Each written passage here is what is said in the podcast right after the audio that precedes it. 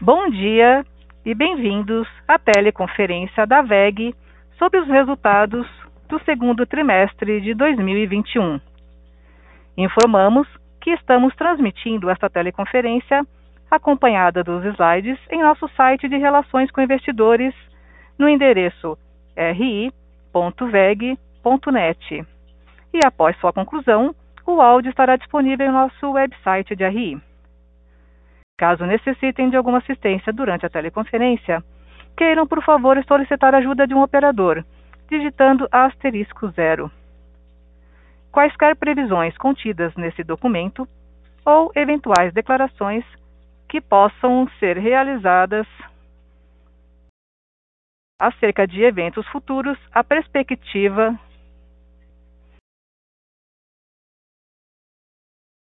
de negócios, as projeções e metas operacionais e financeiras e ao potencial de crescimento futuro da VEG constituem-se em meras crenças e expectativas da administração da VEG, baseadas nas informações atualmente disponíveis. Estas declarações envolvem riscos e incertezas e, portanto, dependem de circunstâncias que podem ou não ocorrer. Investidores devem compreender que condições econômicas gerais da indústria e outros fatores operacionais podem afetar o desempenho futuro da VEG e conduzir a resultados que diferem materialmente daqueles expressos em tais considerações futuras.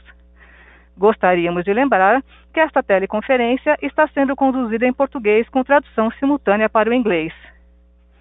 Conosco hoje, em Jaraguá do Sul, estão os senhores André Luiz Rodrigues, diretor superintendente administrativo financeiro e de relações com investidores, Wilson Vatsco, diretor de controladoria, e André Meneghetti Salgueiro, gerente de relações com investidores da VEG. Por favor, senhor André Rodrigues, pode prosseguir.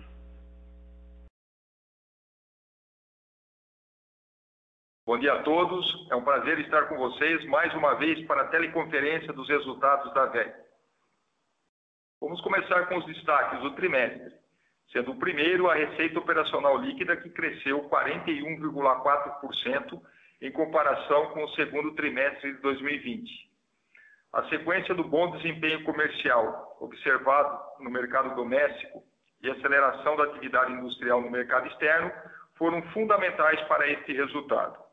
A boa demanda por nossos negócios de ciclo curto no Brasil e a manutenção de negócios de ciclo longo principalmente na área de GTD, contribuíram significativamente para esse resultado. No mercado externo, observamos uma aceleração da recuperação da atividade industrial, confirmando os sinais de melhora reportados no último trimestre. Apresentamos crescimento de receita em nossos principais mercados e segmentos de atuação, juntamente com aumento de participação em mercados importantes para a companhia. Lembramos também da fraca base de comparação do segundo trimestre de 2020, tanto no Brasil como no mercado externo, período em que tivemos os maiores impactos da pandemia em nossos negócios, de ciclo curto, o que contribuiu para o forte crescimento apresentado nesses negócios. Outro destaque do trimestre foi o EBITDA, que apresentou crescimento de 90,2%, atingindo 1,4 bilhão, a margem EBITDA cresceu 6,2 pontos percentuais, atingindo 24,2%. Importante destacar que esses números consideram os impactos não recorrentes do reconhecimento dos créditos referentes à exclusão desse IMS da base do PIS e COFINS. O EBITDA sem o efeito desses créditos seria de 1,1 bilhão, com a margem EBITDA de 19%. Ao longo da apresentação, o André Salgueiro dará mais detalhes sobre esse desempenho. Por fim, tivemos mais um trimestre de evolução do ROI, como veremos melhor no próximo slide, que apresentou crescimento de 10,6 pontos percentuais em relação ao segundo trimestre de 2020, atingindo 32,2%. A consistência desse indicador nos últimos trimestres é reflexo da melhora do nosso desempenho operacional, demonstrado pela combinação de crescimento da receita e margem EBITDA, em conjunto com a boa administração do capital de giro nos últimos 12 meses. Passo agora a palavra para o Salgueiro continuar. Obrigado, André. Bom dia a todos. No slide 5, apresento a evolução das nossas áreas de negócios no mercados onde atuamos. começando com o Brasil, onde a demanda na área de equipamentos eletroeletrônicos industriais continuou aquecida, suportada pela alta demanda de produtos de ciclo curto, como motores elétricos de baixa tensão, equipamentos seriados de automação e redutores. Os segmentos de agronegócio, construção civil e mineração foram os principais destaques desse trimestre. Os fornecimentos de equipamentos de ciclo longo, como eletrocentros e painéis de automação, também contribuíram com fornecimentos importantes para segmentos como mineração e óleo e gás.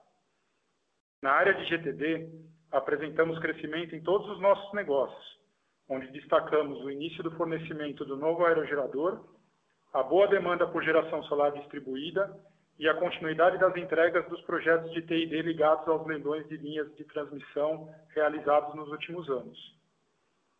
Em motores comerciais e appliance, o volume de vendas continuou elevado, com os segmentos de bens de consumo duráveis, agronegócio e alimentício sendo os principais destinos dos nossos produtos. Em tintas e vernizes, a demanda também continuou aquecida, com destaque para os segmentos de óleo e gás, saneamento e construção civil.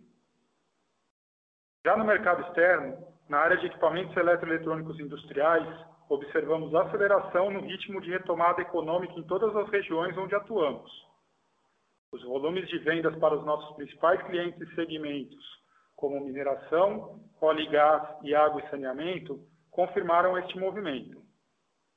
Adicionalmente, vale destacar que os sinais de recuperação reportados no trimestre anterior estão se confirmando, com a melhora na entrada de pedidos de equipamentos de ciclo longo nos últimos meses. Em GTD, apresentamos outro trimestre de evolução nos negócios de TID, com projetos relevantes sendo entregues nos Estados Unidos, Colômbia e também na África do Sul. Destacamos também o negócio de geração, onde estamos obtendo êxito no processo de expansão das vendas de produtos e serviços de turbinas a vapor na Europa.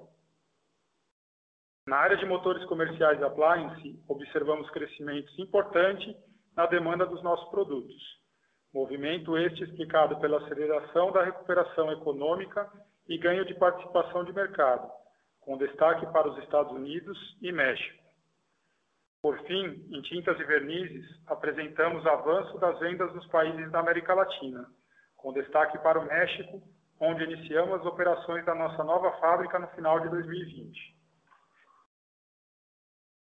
O slide 6 mostra a evolução do EBITDA no segundo trimestre de 2021, onde apresentamos um crescimento de 90,2% em relação ao mesmo período do ano anterior. Excluindo os impactos positivos da contabilização dos créditos referentes à exclusão de CMS da base de PIS e COFINS, o EBITDA cresceu 49,2% no período. A margem EBITDA encerrou o trimestre em 24,2%. Já a margem EBITDA sem os créditos de ICMS foi de 19%, apresentando evolução de um ponto percentual em relação ao segundo trimestre de 2020. Registramos mais um trimestre de evolução em relação ao mesmo período do ano anterior, reflexo da racionalização de custos e despesas, melhor ocupação das fábricas, em conjunto com a melhora da margem em algumas operações importantes no exterior. Finalmente, no slide 7, mostramos a evolução dos nossos investimentos. No segundo trimestre de 2021, os investimentos atingiram 168,3 milhões, sendo 52% destinados ao Brasil e 48% às unidades do exterior, dando continuidade aos investimentos de nossas fábricas no Brasil, China, México e Estados Unidos. Com isso, eu finalizo minha parte e devolvo a palavra ao André. Obrigado, André. Antes de passarmos para a sessão de perguntas e respostas, eu gostaria de falar sobre algumas de, de, nossas últimas realizações e comentar sobre as nossas perspectivas para o restante do ano. Com relação às realizações, eu gostaria de destacar dois reconhecimentos que tivemos recentemente. O primeiro foi que a VEG foi a grande vencedora do prêmio As Melhores Empresas da Bolsa 2021, criado pelo InfoMoney e o Stock Pickers, a partir de um ranking elaborado pelo IBMEC e pela Economática. Fomos premiados nas categorias Melhor Empresa da Bolsa e Melhor do Setor de Bens e Capital. Outro foi que ficamos em segundo lugar entre as empresas que mais geraram valor aos acionistas, do Prêmio Broadcast Empresas 2021. Além disso, também fomos premiados na categoria especial Sustentabilidade.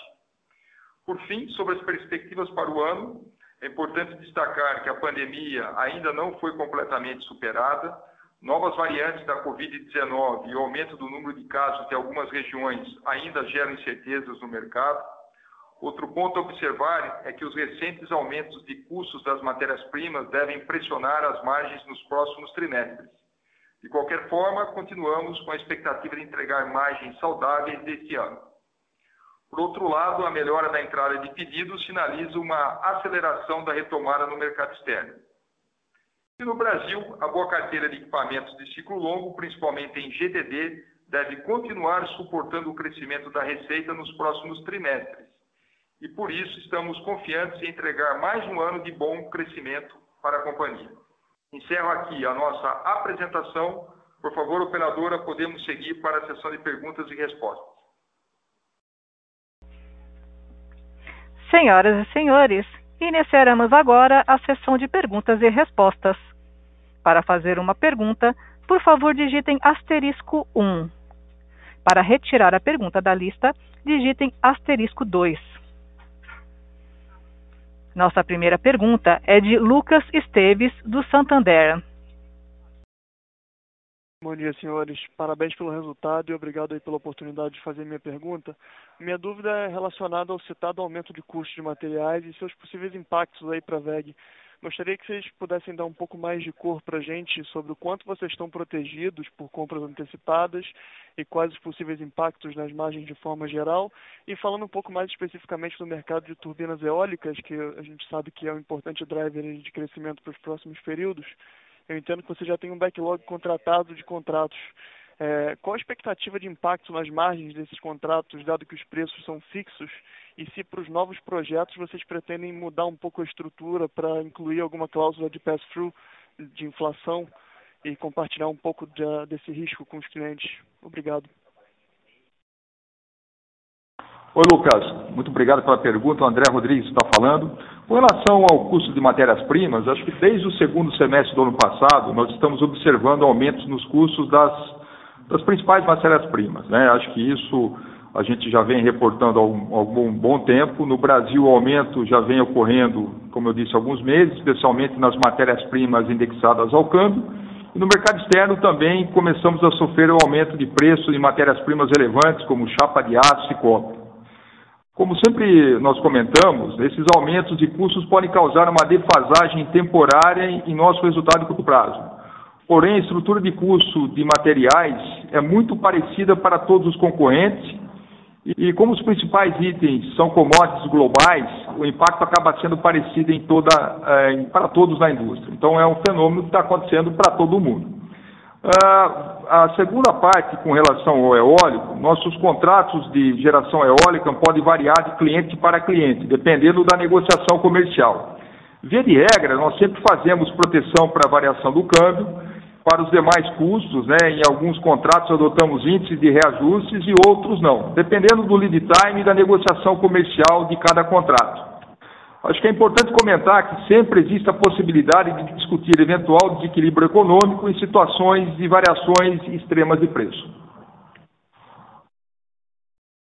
Obrigado. Respondido. A próxima pergunta é de Marcelo Mota, do Banco JP Morgan.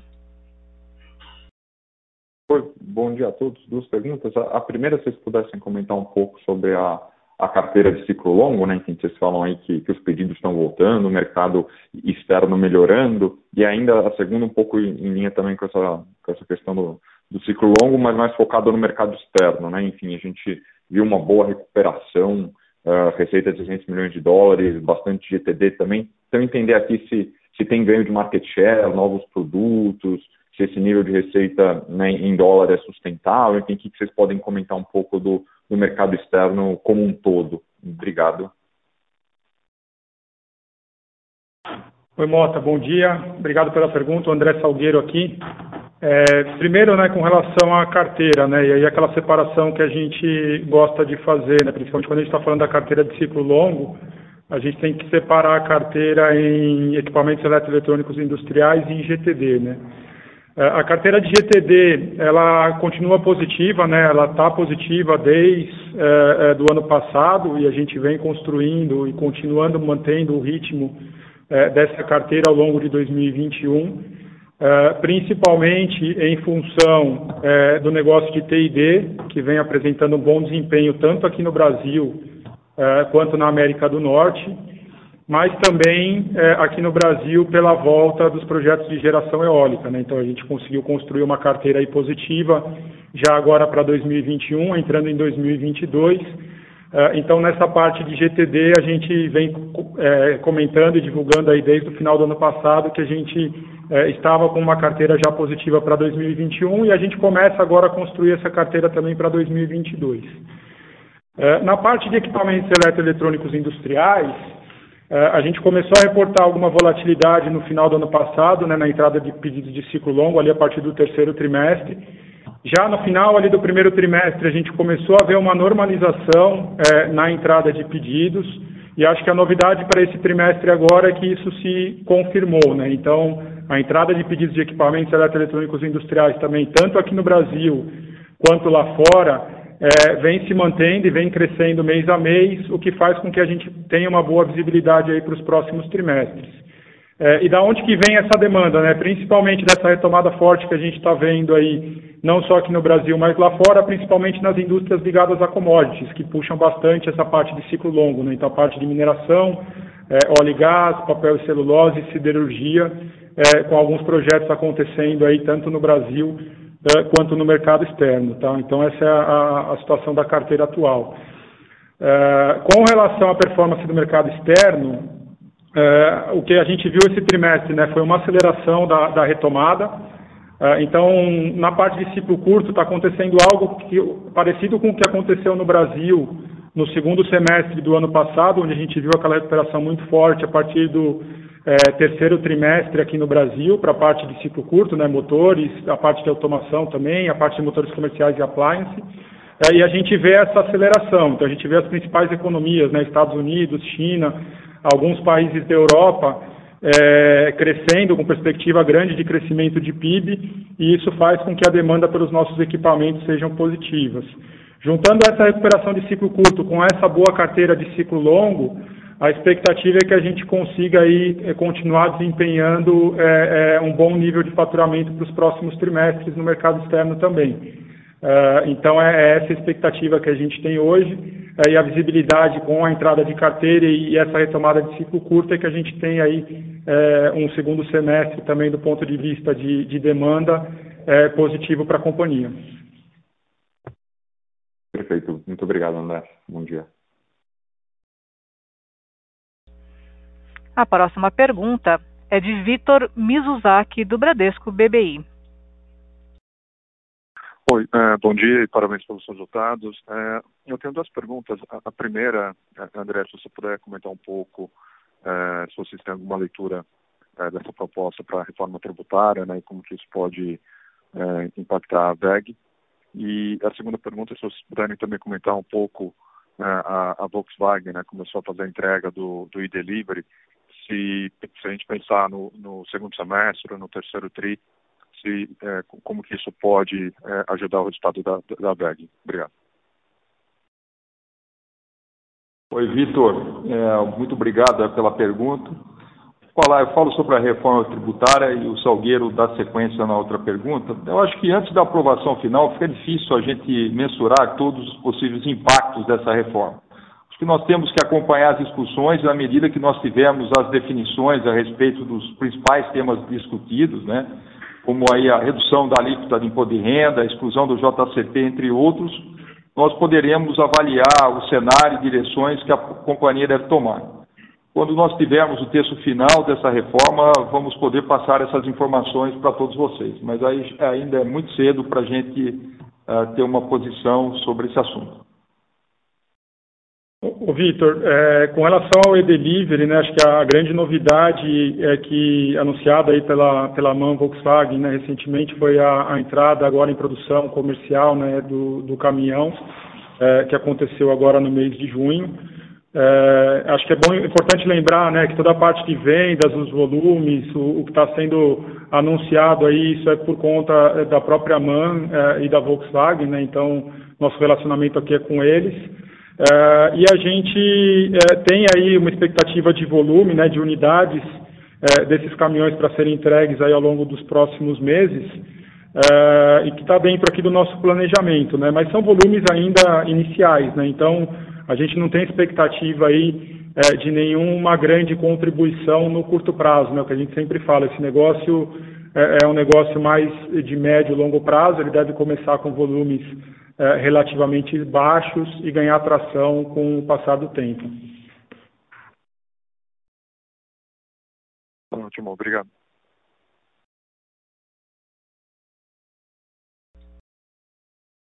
A próxima pergunta é de Renata Cabral, do Citi. Bom dia, pessoal. Obrigada pela oportunidade de fazer pergunta e parabéns pelo resultado. É, a minha pergunta é mais direcionada para o mercado interno.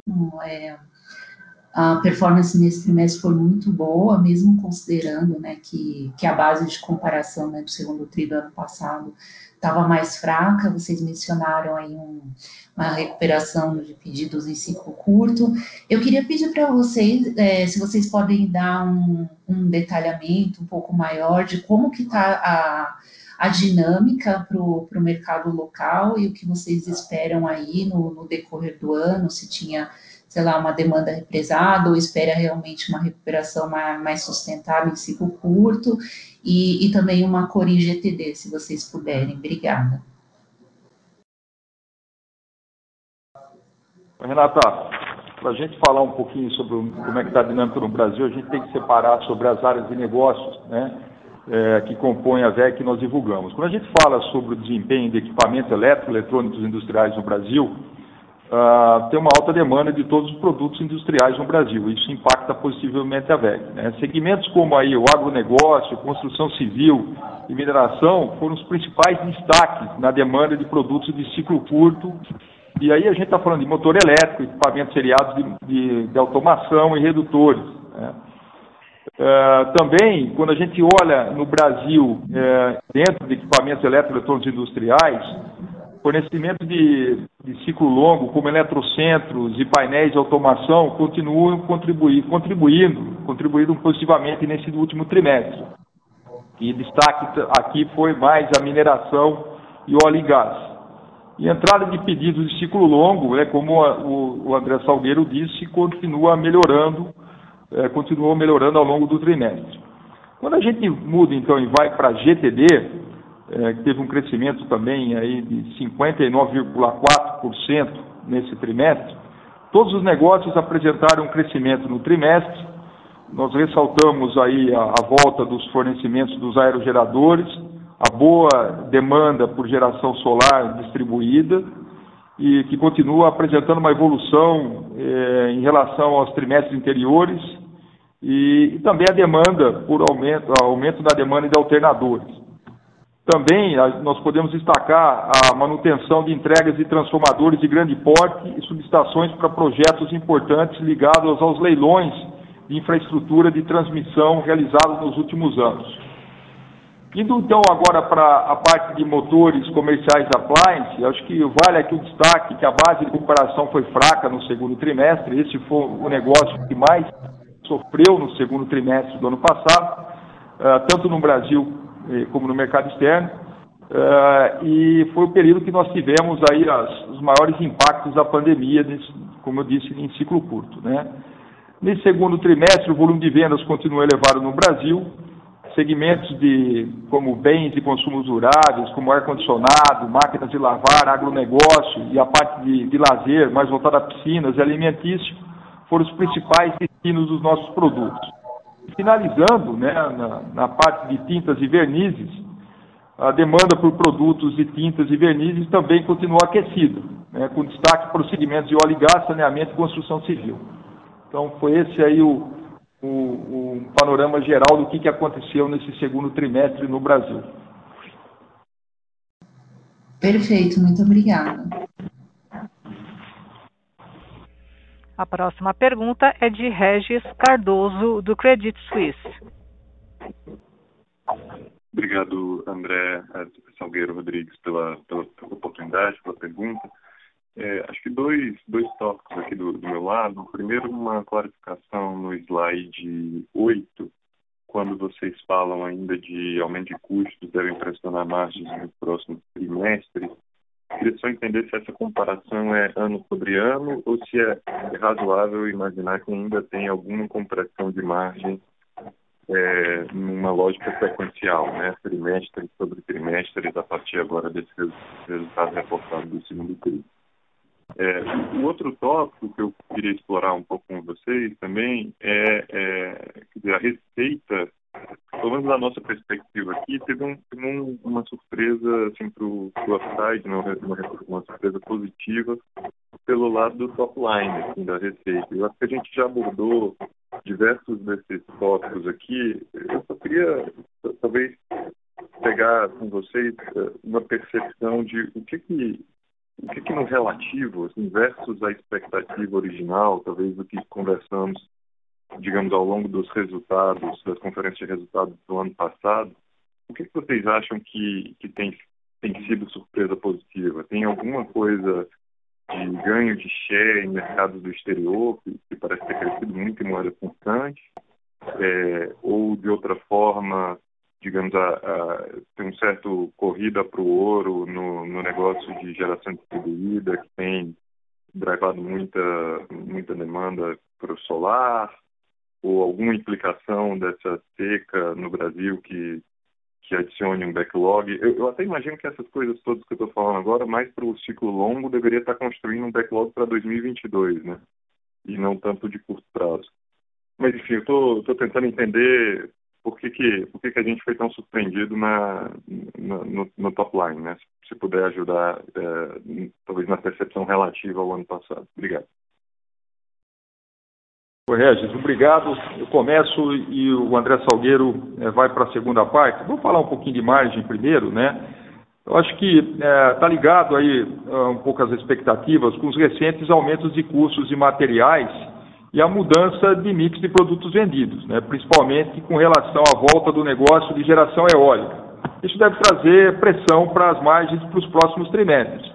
Mas eu acho que, por outro lado, né, a aceleração da demanda no mercado externo e a melhora gradual da carteira de ciclo longo, como já foi apontado aqui, sinaliza um segundo semestre positivo do ponto de vista de demanda e ocupação das nossas fábricas.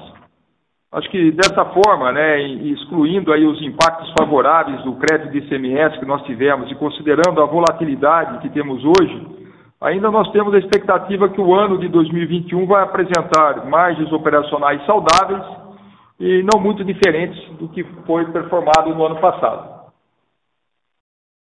O, o Regis, o Salgueiro aqui, é, com relação ao top line, né, a demanda, é, de fato, acho que está vindo um pouco acima né, do que a gente até imaginava no, no final do ano passado. É, acho que tem uma primeira questão que é macro, né? Se a gente pegar as previsões de crescimento, tanto de Brasil, mas também das principais economias, China, Estados Unidos, alguns países da Europa, é, a expectativa de PIB ela vem crescendo, né, com, com o passar do ano, né? Então, acho que está implícito aí uma retomada da atividade econômica e industrial mais forte do que todo mundo, não só a gente, né, mas do que todo mundo estava esperando lá no final do ano passado. Né? Então, acho que esse, esse é o primeiro ponto. É, e aí, por conta disso, a gente está vendo o quê? Né? A gente está vendo uma demanda, principalmente no mercado externo, um pouco mais forte do que a gente imaginava que seria. Uh, então, isso se acelerou, né? e foi o que eu comentei ali numa, resposta anterior aqui. É, a recuperação, a forte recuperação que a gente viu no Brasil no terceiro trimestre do ano passado, é, a gente começou a ver em alguns, em alguns outros países, em algumas outras regiões, então isso está ajudando. É, e mais recentemente a gente começa a ver agora uma melhora na dinâmica dos projetos, né, dos, dos equipamentos de ciclo longo, que também vão ajudar aí a receita ao longo dos próximos trimestres. Já está ajudando um pouco agora, mas deve ajudar ao longo dos próximos trimestres. Né? Então, é, acho que essas são as principais diferenças, mas é, voltando num, num, ponto específico da sua pergunta, né, acho que está implícito aqui é, que a gente está ganhando participação de mercado em alguns países, em algumas regiões importantes. Né? Então, quando a gente olha os nossos números é, na China, olha os nossos números em alguns outros mercados, a gente vê que a gente está crescendo mais do que o mercado. Né? E aí o fato da VEG estar tá sempre muito bem estruturada, nosso modelo de negócio, é, faz com que nesses momentos a gente esteja bem preparado para aproveitar essas oportunidades é, e ganhar aí um pouco de market share é, nas regiões onde a gente atua. É, legal, ficou claro. Muito obrigado, pessoal. Um bom, parabéns pelo resultado. Um bom dia. Próxima pergunta de Thaís Castelo, do Itaú. Oi, pessoal, bom dia. É, queria tocar ainda no tema de margens, vocês já o abordaram aí de forma bem exaustiva, bem clara, mas a minha pergunta é um pouquinho mais objetiva. Quando a gente olha a margem que vocês reportaram agora no segundo TRI, vocês conseguiriam dar para a gente uma noção, é, falando principalmente de margem bruta, mas se quiserem responder com margem EBITDA não tem problema, o quanto dessa margem que foi impactada TRI a TRI veio de aumento de custo de matéria-prima e o quanto veio de piora de mix? Essa seria a minha primeira pergunta ainda aí no tema de margem. E a segunda pergunta é, é sobre perspectiva de investimentos. Acho que o André Rodrigues já deu aí uma dica para gente na matéria que saiu no Valor Econômico, mas eu queria que vocês elaborassem um pouquinho mais sobre perspectiva, por favor. Obrigada. Oi, Thaís, bom dia. É, o André Salgueiro aqui. É, assim, infelizmente a gente não, não, consegue abrir essa quebra né, do impacto do, do quanto é, é, custo e o quanto é mix, né? Até porque a gente tem um componente de mix muito importante aí é, na variação, que se a gente fizesse essa abertura ficaria implícito aí a margem de algum segmento que a gente não costuma dar essa abertura, né? Mas o fato é que é, quando a gente olha a margem do segundo trimestre em relação ao primeiro TRI, é, e aí falando aqui da margem sem os efeitos do, do crédito do, do ICMS de PIS e COFINS, a gente apresentou uma redução de margem, né? É, e aí dentro dessa redução, ela está implícito tanto o aumento do custo de matéria-prima, é, quanto essa questão é, de um mix aí um pouco diferente, principalmente por conta da entrada do eólico, que a, a gente sempre divulga, tem uma margem um pouco menor do que a margem é, é, média da VEG aí dos outros negócios, né? Então tem os dois efeitos ali dentro. Thaís, é, com relação aos investimentos, é, o, envelope de CAPEX para a VEG nesse ano estava em torno de um bilhão de reais, sendo que 62% desse envelope no mercado externo e 38% no mercado aqui no Brasil, investimentos no Brasil. O que aconteceu? O primeiro semestre já passou, nós investimos um pouquinho mais de 300 milhões, é, e a gente acha que vai ser muito difícil, não tem nenhum cancelamento, mas a, a execução desse restante do que estava previsto para o segundo semestre vai ficar muito difícil de se realizar. Então tem alguma coisa que vai passar com o carry-over para o próximo ano. Né? Tem uma razão para isso, acho que a pandemia ainda traz, é, continua trazendo algumas dificuldades, eu vou dar um exemplo, né? uma parte desse investimento é para a fábrica de motor de baixa tensão na Índia, a Índia é um país que está sofrendo bastante com, com, a Covid, algumas paralisações, uh, novas regras de trabalho, então atrasou toda a parte da construção civil dessa nova fábrica. A gente, pelos protocolos, tem que trabalhar com um número limitado de colaboradores e isso certamente traz um atraso. Mesma coisa, a fábrica de transformadores nos Estados Unidos, alguns fornecedores com o problema da cadeia global de suprimentos, também atrasaram alguns dos equipamentos, e isso trouxe um pouquinho de atraso. Né? Então, com a nova visão que a gente tem, né, um pouco mais atualizada, que talvez o segundo semestre vai ficar algo em torno de 500 milhões de reais de investimento, né? então a gente ficaria 200 milhões abaixo aí do que foi todo ano, e, e, de novo, né, acho que boa parte né, desse investimento, então falei dos aumentos de capacidade nos Estados Unidos e na Índia, mas também aumento de capacidade de desenvolvimento de novos produtos na China, aumento de capacidade, sobretudo no negócio de automação, que nós começamos esse negócio produzir na China em 2019, uh, eh, e também uh, investimentos no Brasil de modernização das nossas eh, e também alguns aumentos de capacidade das nossas unidades aqui no Brasil, como ah, de motores comerciais e appliance lá de Linhares. Obrigada. Próxima pergunta de Caterine Kiselar, do Banco do Brasil. Bom dia, Salgueiro, Rodrigues, bom dia a todos, parabéns pelos resultados, obrigada pelas perguntas também. Bom, a minha pergunta aqui é majoritariamente sobre o ambiente competitivo. É, como vocês têm visto o ambiente competitivo em termos de preços e margens nessa retomada? Se vocês veem alguma ameaça a essa recuperação no ciclo curto no exterior? O meu objetivo aqui com essa pergunta é entender se essa retomada é, com alvo no ganho de market share vai implicar na mudança é, de margens para pior aqui nas operações do exterior. Se vocês puderem elaborar um pouquinho, eu agradeço.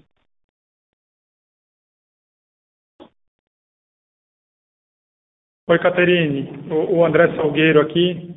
É, com relação à pergunta de, de ambiente competitivo, né, sua, sua ligação estava um pouquinho baixa, tá? Então eu vou elaborar aqui, se por algum acaso ficar algum, algum ponto de fora, você, complementa para a gente, por favor. É, mas com relação ao ambiente competitivo, né, um pouco, acho que até numa das respostas que eu comentei, né, a gente é, é vem trabalhando aí é, para manter e ganhar mais participação de mercado é, em todas as regiões, em todos os países onde a gente atua. Né? Essa é a estratégia é, de longo prazo da VEG. Então, o, o, que a gente sempre busca é ser o mais competitivo possível é, é, para a gente é, conseguir esse ganho de participação de mercado em outros mercados, em, outros, em outras regiões. É, com relação ao impacto de margem e como isso pode afetar esse ambiente competitivo, é, o André Rodrigues aqui na resposta sobre a margem, ele comentou sobre a estrutura de custo, né? A estrutura de custo do nosso negócio, ela é bastante ligada às commodities, principalmente às commodities metálicas, que via de regra são commodities é, precificadas globalmente, né? Então, o, o impacto de estrutura de custo que a gente tem é um impacto muito parecido é, com o, todos os outros players da, da indústria, né? É, então, é, o fato que o que, faz a diferença? O que faz a diferença é o modelo de, de negócio, é o fato de ser verticalizado, é o fato de tentar ser o mais produtivo e o mais eficiente possível, que isso está na cultura, está no DNA da VEG, e, e, à medida que vai passando o tempo a gente consegue é, é, é, se aprofundar nesses temas. Né? Então, por conta disso, né, pelo fato dessas da estrutura de custo ser parecida, a gente não vê nenhuma grande pressão ou nenhuma grande mudança de ambiente competitivo por conta disso. Né? É, eu acho que é, é, essa questão do ambiente competitivo está mais ligada ao modelo de negócio e à estrutura de cada um dos, competidores aí dentro do nosso segmento. Muito obrigada. A minha segunda pergunta é sobre a VEG Digital. Além do e-delivery que vocês elaboraram bastante agora há pouco, vocês podem dar um follow-up das últimas iniciativas da Frente Digital e como elas estão contribuindo com o portfólio de produtos? Oi, Caterine. André Rodrigues. Vamos atualizar, então, muito boa pergunta para a gente ter oportunidade de atualizar o que está acontecendo nos negócios digitais da VEG. Bom, a gente sempre está reportando que é um processo da companhia, né, que é uma jornada no qual nós estamos construindo passo a passo conforme a filosofia de trabalho da VEG. Temos hoje dois focos claros de atuação. Um que se chama gestão de ativos e outra gestão da execução, sendo, sendo que os, ambos aí se complementam e prover soluções para os nossos clientes e ajudá-los nessa jornada de entrada aí na indústria 4.0. Quando a gente fala de gestão de ativos, a gente pode citar como exemplo de soluções de monitoramento dos equipamentos, leitura de dados de conectividade, no qual nós podemos, provemos né, produtos através das nossas unidades de negócios tradicionais e também utilizando toda a competência e expertise da BeerMind né, e a MVise, a primeira voltada aí a, a, aos algoritmos no MED inteligentes né, e a segunda visão computacional para nos ajudar nesse processo, por exemplo. Né. Quando nós vamos para a gestão da execução, Aí, né, nós focamos na produtividade das operações através de soluções desenvolvidas in-house, como o MES da PPI Multitask, mas também sobre soluções de conectividade eh, desenvolvidas pela V2Com, também as duas aquisições que nós fizemos uh, recentemente. Acho que ao redor dessas soluções, né, nós dispomos de tecnologias habilitadoras organizadas que, que empoderam todas as ferramentas fornecidas aos nossos clientes onde nós podemos citar a inteligência artificial, os hardwares que são desenvolvidos pela VEG, né? a nossa fábrica de, de VEG, é, de softwares, e também a plataforma low code da VEG, o VEG, a VEG Knowledge. Né? Acho que para finalizar, a VEG Digital Solutions, né, que é essa unidade de negócio da VEG, é um, é um, é um ecossistema que conecta e integra equipamentos e sensores, capaz de coletar e armazenar dados e transformar as informações que tornam possível monitorar, controlar e automatizar as operações, realizando essas análises em tempo real. Tudo isso né, é, é, em paralelo aí com toda a competência é, de, de, de, desenvolvimento desses produtos né, industriais que a VEG desenvolve, e isso vem então, é, todas essas soluções vêm aí de, a trabalhar de maneira muito, de maneira adjacente, muito produtiva.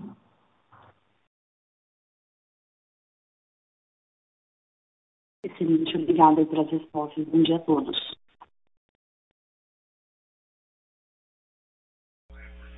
A próxima pergunta é de Igor Araújo, da Genial Investimentos. É, bom dia, pessoal. É, parabéns pelos resultados. É, eu queria que vocês, vocês, até chegaram a tocar nesse assunto, o Reis até fez a pergunta, é, sobre o negócio de, de energia solar. É, e eu queria saber um pouquinho mais de vocês, é, quais são as perspectivas de vocês para esse segmento. eu vi que até teve algum comentário outro sobre, dizendo que é um dos segmentos que mais cresce aí dentro da parte de GTD e eu queria entender em que ponto vocês estão no mercado, que é um mercado muito pulverizado, né?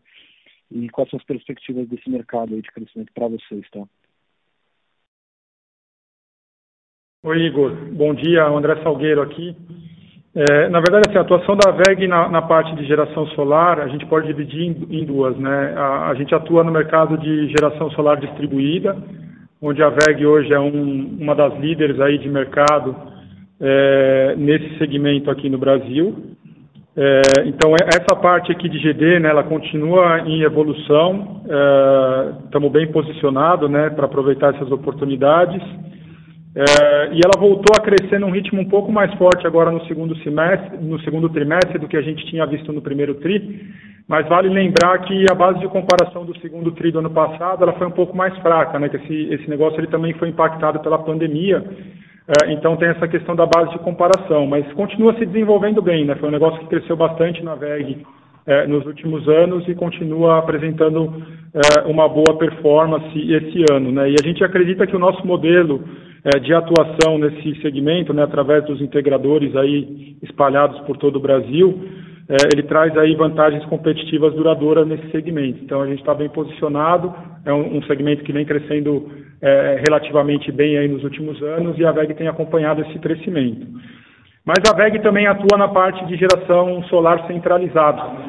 E aí no começo, uns anos atrás, a gente começou a fornecer é, equipamentos, depois a gente passou a oferecer soluções turnkey, né, a solução do, do EPC, o projeto completo, e mais recentemente a gente teve sucesso de vender alguns contratos importantes para vendas dos equipamentos, né? Então, principalmente os inversores centrais solares é, e os transformadores e subestações quando os parques solares, né, as usinas solares demandam esse tipo de equipamento. É, nessa parte de geração é, centralizada, a gente não teve uma contribuição tão grande nos últimos trimestres de receita, é, mas é, se tornou público aí um contrato que a gente tem para um projeto importante da Vale, que é o Sol do Cerrado, é, para fornecer os inversores centrais e a gente vai começar o fornecimento dessas máquinas agora a partir do segundo semestre. Então é um mercado que tende a apresentar crescimento para a gente aí também ao longo dos próximos trimestres. Perfeito, obrigado. Você, consegue me dar uma visão é, qualitativa de quanto isso representou é, da receita de GTD é, no mercado interno? Não, Igor, infelizmente a gente não, não, não, quebra né, a receita nem de GTD ou das outras unidades por, por negócio. Né? O, o, que o que a gente sempre falou e vem comentando ao longo dos últimos anos é que esse negócio solar se desenvolveu bastante é, ao longo dos últimos anos e hoje ele é um negócio importante dentro da área de GTD. Perfeito. Obrigado, Salgueiro. Bom dia. Senhoras e senhores, lembrando que para fazer perguntas basta digitar asterisco 1.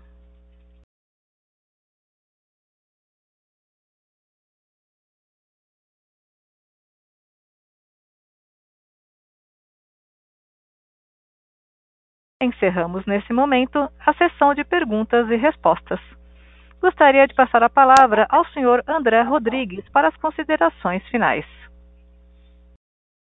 Olá, pessoal. Muito obrigado mais uma vez pela participação na conferência da VEG e aguardo vocês na divulgação dos resultados do terceiro trimestre, mês de outubro. Muito obrigado mais uma vez e um grande abraço.